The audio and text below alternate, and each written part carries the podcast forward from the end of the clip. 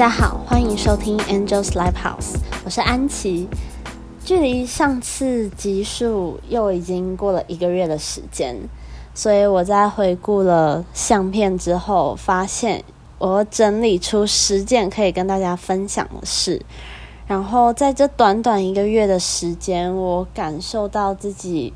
非常大的进步和变化，所以想要跟大家分享。那第一件事是，呃，我参加了第一次的失智长者的功能性体适能检测，就是这个检测是配合我们老师和博班学长姐的科技部计划。所以我们就去了万华的圣若瑟失智老人中心去做简易的功能性体适能评估。那我们以前虽然有跟学长姐一起做过一般长者的功能性体适能检测，但是从来没有服务过失智长者，所以嗯，那次之前其实是蛮紧张的，然后也会想说有点担心。我们准备的问卷，那可能会面临无法和那些长者沟通，然后顺利回收问卷的问题。当天检测也只有呃四个人，就是包含博班学长，我跟呃硕二的伙伴梁琪，还有学弟玉哲。那但是我们整个过程却意外的进行的还蛮顺利的。当天有把全部二十位长者都测完。那这件就是检测的事情，让我呃最大开眼界的事情是，嗯，我看到了，就是这位博班的学长呢，他非常的厉害的地方是，即使对象是可能比较难沟通，然后。认知上有问题，甚至你在表达上他没办法完全接收你的意思的这个情况下，学长他还是有办法始终保持正向，然后传递出非常温暖又真诚的感觉。然后他的那一种态度，然后对人的爱心，是让我觉得，嗯，他非常。棒的地方，就觉得这个人真的是与生俱来就有这样的魅力和能力吧。就是我觉得这其实是一种天赋才能，嗯，所以这是一个让我大开眼界的地方。然后我也觉得自己很想要学习学长这个部分。啊，第二个部分是哦，第二件想要分享的事是，呃。我们的老师他在八月六号的时候有办了一场公益电影的包场活动。那我们这个活动大概也是花了几周的时间在筹备，因为之前从来没有策划过类似的活动，所以我们也算是首次与电影界接轨吧。然后我也是觉得很新奇，毕竟。呃，读运动相关的科系，然后竟然还有办法，就是跨足电影界，嗯，整个就很不可思议，只能感叹老师的人脉太强大了。那会有这次的企划，也是因为呃，这个电影《徘徊年代》的导演是师大的校友，其中有一位师大的呃女演员也是师大的学姐，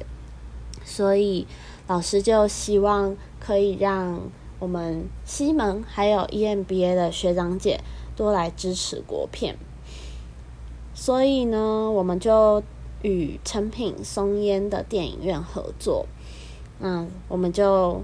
来策划，就是我们如何让这个活动就是报名，然后还有当天的进行。这个活动让我了解到电影的。话位是怎么样在运作的？它的逻辑要怎么样顾及公平性？如果我们想要区分贵宾席和一般坐席的话，我们又要怎么样去跟这些参加的人来解释？其中有一件很有趣的事是，呃，发生在电影包场，就是我们在贵宾席的部分会安排要放瓶装水，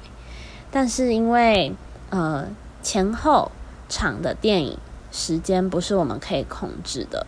所以当我们可以进入影厅布置的时候呢，已经非常赶了。然后报名的人他们又可能想要急着进去，所以就变成说，我和负责去摆放学呃瓶装水的学弟，我们动作要非常快，呃，然后我真的非常惊叹，就是学弟他的动作非常之迅速，然后反正我们就是有在大家都入座完毕前，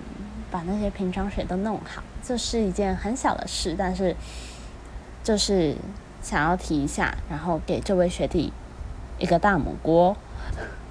第三件事是我的运动医学之路，就是实习这边的活动。在公映电影活动的隔天，我就在帮忙呃实习这边的活动。那我的运动医学之路，它是我们的协会。台湾跨领域运动健康协会八月办的实体活动，它主要是邀请了九位讲者，分别来自跟运动医学相关的不同职类，有医师、物理治疗师、激励与体能教练、营养师、运动心理师，还有运动经纪人等等，来分享他们和运动医学的一些看法。它非常有意义的地方，就是当这些呃在处理运动伤害的时候，其实是需要很多不同专业的合作，但是在转介病人还有沟通上的衔接，却在过往来说并不是那么的顺利，然后或者是管道没有那么多，所以借由这个活动可以。凝聚大家对运动医学的认识，然后也可以让需要呃一些转介平台的专业者，他们可以好好的，就是透过这次的交流，来更认识不同的专业。啊，当天因为身为工作人员，所以就是很幸运可以免费的听到。九位讲者很精彩的分享，然后就知道原来台湾也有这么优秀的人才们，有机会帮这些讲师服务，可能只是按按简报，或者是呃询问一些需求、确认事项，但我也觉得蛮荣幸的，而且可以看到蛮多人。来认识我们协会，然后活动结束后，社群的粉丝有提升，我就觉得，嗯，很赞，而且，嗯，我会觉得我们协会在做的事非常有意义，然后我也很想要用自己小小的力量，然后可以帮助这个协会成长。即使只是取得一点小小的关注度也好，但总之我非常认同这是 T 恤在做的事情。第四件事呢，就是我去了《晋级的巨人》展。其实看《晋级的巨人》已经可能从高中到它完结，应该是去年的暑假吧。所以也是蛮久了，然后我非常喜欢《进阶巨人》，虽然不是到那种很狂热的程度，但算是粉丝，所以也蛮开心。所上刚好也有学长姐，那是桂红、郑杰还有 King 陪可以陪我一起去看《进阶巨人》，其实是他们邀我啦，然后我就是。很随性、很沾光的去了，然后感谢他们带我出去玩。总之，那个巨人展呢，就是你可以看到一些声光效果很酷炫的动画化的漫画场景，还有剑山创老师他的手稿，就会觉得嗯好感动。然后你只是看那几页手稿，你就可以想起来那个前后的剧情，然后它是在什么地方，有哪些人物，你完全可以记得。我就会觉得哇，这真的是一部很经典的作品，它可以让那么多人产生共鸣，而且又记得那些细节的部分，就觉得《进阶巨人》一神推。那第五件事是比较笼统一点，就是。嗯，这之间也是开了大大小小的会议，哦，然后都是跟学门有关的。我平常的生活是我周二、周三和周五会固定进老师的办公室，虽然可能都只有半天的正规工作时数，可是往往我会待到一天的时间，可能上午处理完工作排班，下午就处理别的事情。嗯，然后呢，就很常会有会议。我们固定周二晚上会有一个学门的计划会议，但是它是隔周开的。那在这个计划会议之前，我们可能就要和呃各个学长姐确认计划的进度，然后排议程。然后我自己的话是还有在和两期一起。帮忙博班学长做一个生根计划，也是跟高龄的智慧老化有关的计划。所以这期间我们也是开会核对了一些东西，然后有一些计划的内容需要撰写。第六件事是跟我实习的老板马丁有关的事。马丁，我觉得是我人生中的贵人之一。就他是一名复健科的医师，而且相当年轻，现在还是住院医师的阶段。但是他非常的有想法，有行动力，而且我他让我觉得很像看到了一个我想要成为的大人的模板。因为我想说自己如果像他一样到了三十岁的年纪，然后真的可以。不管是靠自己的力量也好，或者是集结众人的力量也好，然后做一些对社会有贡献的事，那我觉得就是来到这个世上的意义吧。总之，马丁他除了自己会呃花很多额外的心力在制作跟运动医学相关的社群内容上。他也会，呃，他也办了一个，创立了一个协会，就是台湾跨领域运动健康协会。我前面讲过的 T 恤，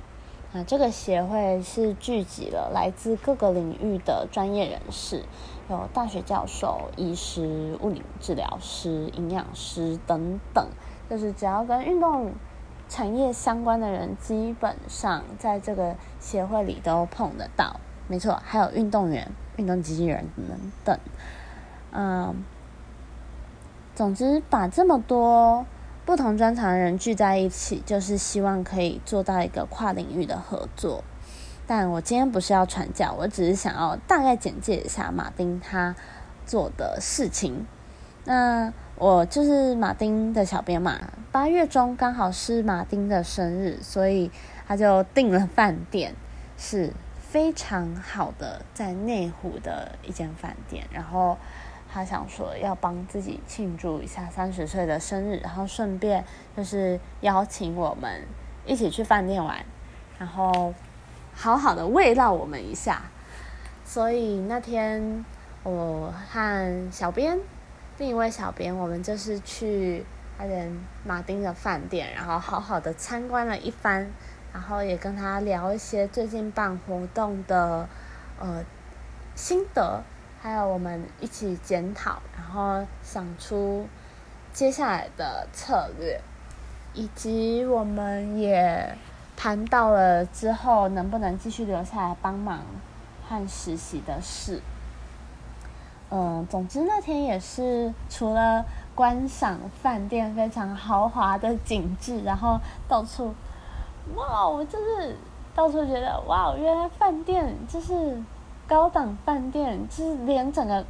整栋建筑的空气都是香的，然后可能有那种 room service 的服务，然后被他们很漂亮的设施、泳池、贵宾室震惊之余呢，就我觉得最棒的还是可以跟马丁见面聊聊天，然后从他口中得知更广大的世界。啊，另一件事也是要好好感谢马丁，就是因为他在当周是同一周发生的事，就是他生日当天是办了一个酒局，就是在酒吧，然后邀请呃一路上帮助过他的人，不管是他大学的同学、亲朋好友，甚至是一些同业的呃。人呐，物理治疗师之类的，还有一些学弟妹，或者是像我，就是这种小编，很年轻的，嗯，很年轻的后辈，就是都有被他邀请到这个酒局上。然后他也是希望，嗯，我们可以彼此互相认识。所以，呃，当天虽然蛮紧张，因为我就觉得我啥都不是嘛。然后我去这么多厉害的人聚集，然后我一个也不认识的场合做什么呢？我也就想说自己的心态总不能像是一个就是免费蹭饭仔吧。然后当然我知道我自己对于就是这种很新奇的场合也是，其实我心里是有这种欲望的，只是我也蛮喜欢去认识。很新鲜、陌生、刺激的人，嗯，对。然后，反正我当天去了之后，完全就是值回票价。我我真的太感谢当初自己有冲动，然后就想说我要去的，因为在那个场合上，我不仅认识了马丁医学系的学弟妹们，很可爱的一群人。还有一些跟自己年龄相仿的朋友之外呢，也认识了 NBA 的球探 Henry。啊，Henry 他是之前我在听 DP Woman Basketball 时就知道的球探。嗯，听了他如何在美国，就是从什么都默默无闻的阶段，然后到。呃，开始媒体或者是 NBA 球队对他提出 offer 的那转变的历程，我就觉得真的太励志了。嗯，然后我也很喜欢他面对自己过往人生那种很正向的态度，就是他是一个从谷底站起来的很励志的故事，而且。他本人的感觉也是非常的亲和，而且很是一种很单纯又嗯单纯啊真诚又善良的感觉，所以我也是觉得自己很庆幸有办法跟 Henry 聊天，然后很感谢他跟我分享很多他自己对呃产业的一些观察，而且他也鼓励我，就是有机会的话。多往外走看走走看看。哦，当天其实蛮有趣的，就是我一开始是在呃一位前辈的线动中，就是发现，哎，原来 Henry 他也有去马丁的酒局，因为真的从来想不到，就是他们会是认识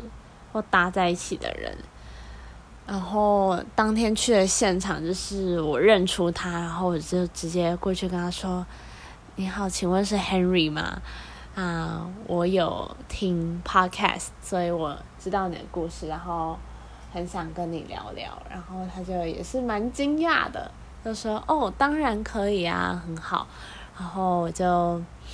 听他分享了很多很精彩的故事。总之那天晚上，虽然我最后是喝挂了，然后但就是整个回想起来就觉得好奇妙，原来我也是有办法跟这些大人物说话，觉得很感动。哦，然后必须再提到，呃，我喝醉的状态就是我会一直讲话，然后即使我的身体已经失去行动能力了，对，但我就是会强迫自己不断交流，而且呢，讲话我是都会有记忆的。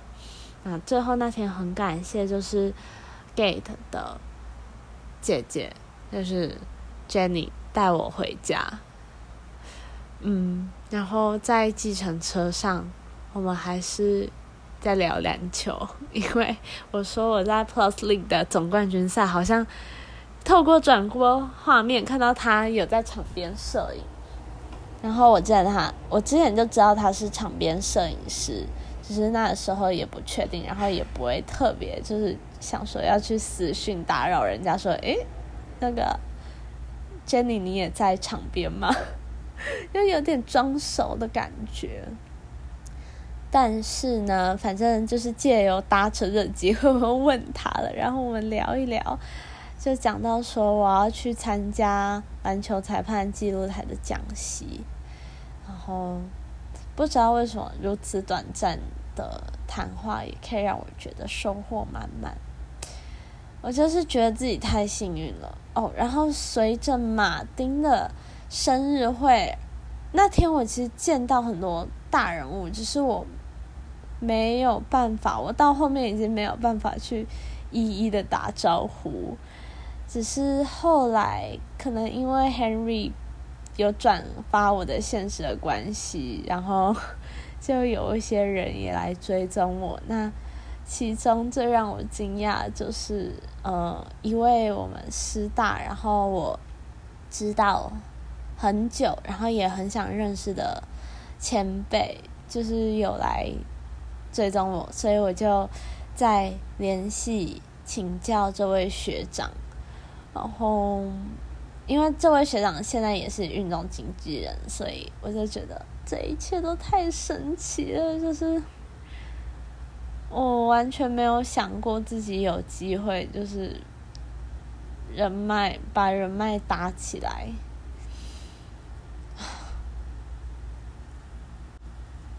只能说缘分就是很神奇吧。哦，对，然后我当天也有和。Esther 聊天，那 Esther 她是 Gate 一开始的创始成员之一，是应该是只大我几届的学姐一届吗？然后她现在在美国的羽球协会工作，是跟我一样，也是打篮球出身，呃，但我是系队，然后人家就是可能比较厉害，然后他还有当过。龙舟国家队的随队翻译，还有也是有参加过奥会的人才培训营。总之，方方面面都是一位超级优秀的前辈。嗯，所以也是在酒局上有跟他聊到蛮多的，然后跟他讲话的时候，我真的是心中的激动难以掩饰。听他讲到那些跟自己很相仿的经验，可是他又走在前面的时候，我真的是很感动，然后自己就很向往，也可以跟他一样。但是听着听着，甚至有好几次都差点眼泪就流下来了。总之，很感谢马丁，让我有办法有这么多神奇的经历。谢谢马丁。然后第七件事倒数了，就是我因为体育署的信用保证小组的攻读生的这个身份，有机会跟我们学长姐一起去花莲访视业者，就是有个小小出差，但其实就是好像主要是在出去玩啦。然后很荣幸，很荣幸嘛，很幸运，就是有参加到最后一次的海货，海货真的太酷了，嗯。他就是一个艺术家，基本上是一年一度，然后有音乐，然后艺术，还有一些食物的那种，呃，摊贩吧，算是在海边，然后沙地，大家都非常的自由，然后总之是一个超级酷的聚会。然后我觉得我应该可以把一些照片放在发一篇游记，然后再和大家用文字介绍。嗯，总之花莲出差之旅可以说是一个短暂小小的放松。然后也很开心，可以有机会跟学长姐拉近距离，超级感谢学长姐。然后这是一个很美好的出游体验。第八件事是西门的公演院参访，这个也是超级沾光又幸运的一件事，因为老师有和公演院的院士合作，所以公演院方也很大方的。让我们西门的人有机会去公研院参观，所以我们就包车下新竹，去一探究竟。真的没有想过自己的人生有机会踏进这么厉害的科技的殿堂，可以知道原来台湾有很多厉害、世界顶尖的发明，然后看到一些可能跟呃绿能啊。或者是环境永续，对，反正就是绿能，然后医疗相关的工业技术，就觉得太屌了。嗯，当天啊也有看到一些运动科技的展示。晚上我们就是有一起去参叙。总之，这种学门聚在一起的时光，就是既温馨又快乐。第九件事是所学会的。新生座谈会，那这次的座谈会呢，就是让我觉得哇，原来有实体的座谈会是这种感觉。然后看到这些新面孔学弟妹聚在一起，想着哇，自己之后可能也会跟大家变得蛮熟的，就像我跟现在硕三这一届的学长姐一样，就觉得好新奇哦。然后站在台上跟大家分享一些介绍教授，然后面对面学门咨询，这是很酷的体验。反正自己就是蛮喜欢跟大家交流，然后看到一些也想要进学门的学弟妹，就觉得嗯很好奇。之后谁会是跟自己很有缘呢？还有。和所学会硕二的同学久违的见面了，也很开心，跟大家留下来一起讨论之后的活动，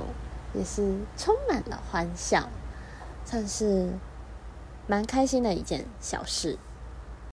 第十件事就是新生座谈会结束后的下午，我和梁琪还有玉哲去陪一珍学姐一起去三重发传单。啊，就是为了招募到足够数量的科技部的受试者，